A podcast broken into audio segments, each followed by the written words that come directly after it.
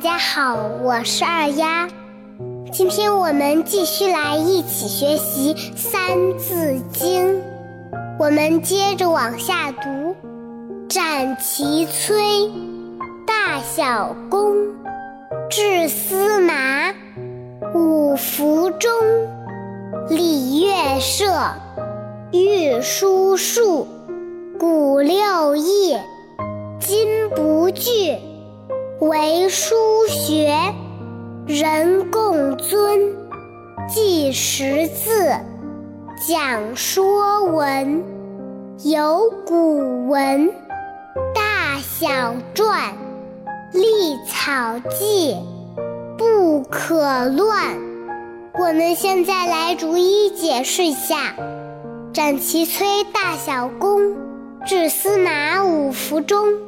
这四句话是说，斩崔、袭崔、大公、小公和司马，这是中国古代亲族中不同的人死去时，他们的亲属所穿的五种校服，以此来表示对逝去亲人的思念和内心的悲痛。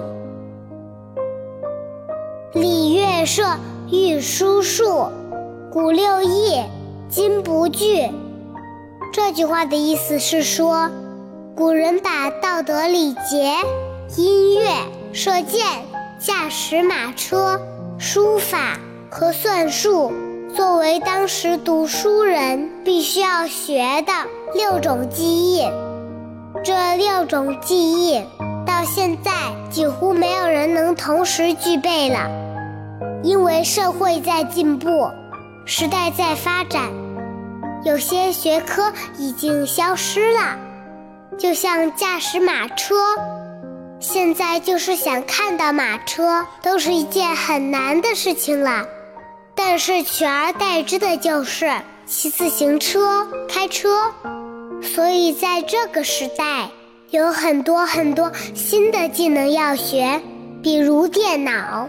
英语、摄影、绘画等等，但是还有一些基础的是恒久不变的，就像道德修养、礼节、音乐、数学等。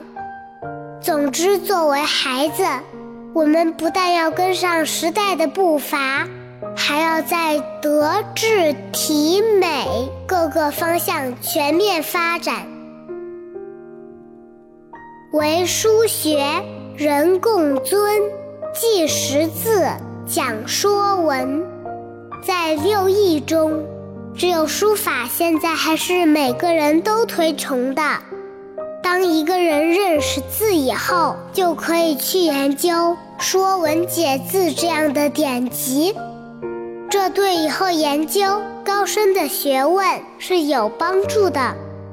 《说文解字》是中国第一部字典，作者为东汉的许慎，这是他一生中最精心之作，前后花费了他半生的心血。由于许慎对文字学做出了不朽的贡献，后人尊称他为字圣。有了这样一部字典。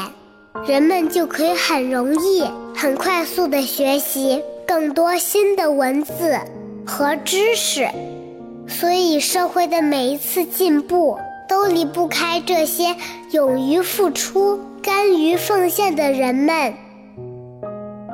有古文，大小篆，立草记，不可乱。这四句话的意思是说，我国的文字发展。经历的古文、大篆、小篆、隶书、草书，它们是随着时间的顺序一直演变下来的。我们可不要把顺序搞乱了。没了。好了，今天就到这里吧。我是二丫，小朋友们，我们明天见，拜拜。